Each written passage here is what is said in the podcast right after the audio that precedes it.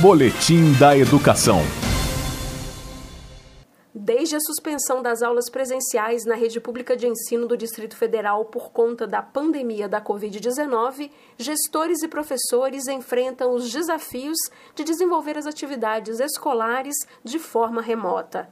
E para que o aprendizado ocorra nesse momento, pais responsáveis e também os estudantes devem compreender aspectos do ensino online.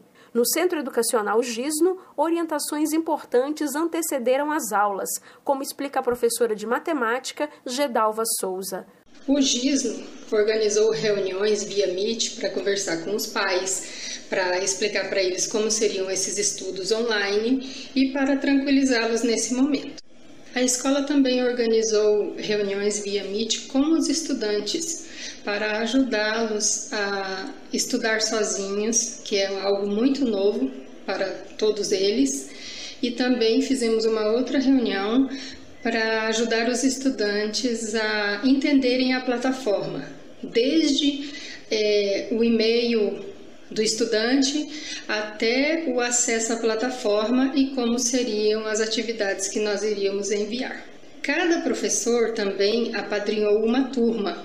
Nós fizemos contatos telefônicos com todos os estudantes, ajudando individualmente aqueles que não conseguiram, pela reunião no Meet, acessar a plataforma. Gedalva destaca ainda a importância de envolver os estudantes na elaboração das ações e das novas estratégias educativas. Nesses contatos individuais, nós conhecemos melhor os alunos e entendemos as diferentes realidades que eles vivem. Isso nos ajudou também a como encarar cada situação para que eles possam ter acesso a esse, ao ensino nesse momento. Quando o aluno não tem acesso à plataforma, nós oferecemos o material impresso. A supervisão pedagógica do GISNO criou um horário para que nós, professores, façamos plantões para tirar as dúvidas dos alunos. Isso acontece duas vezes por semana em cada disciplina. Esse plantão ele é ou pelo Meet, ou no WhatsApp, por telefone ou pela plataforma.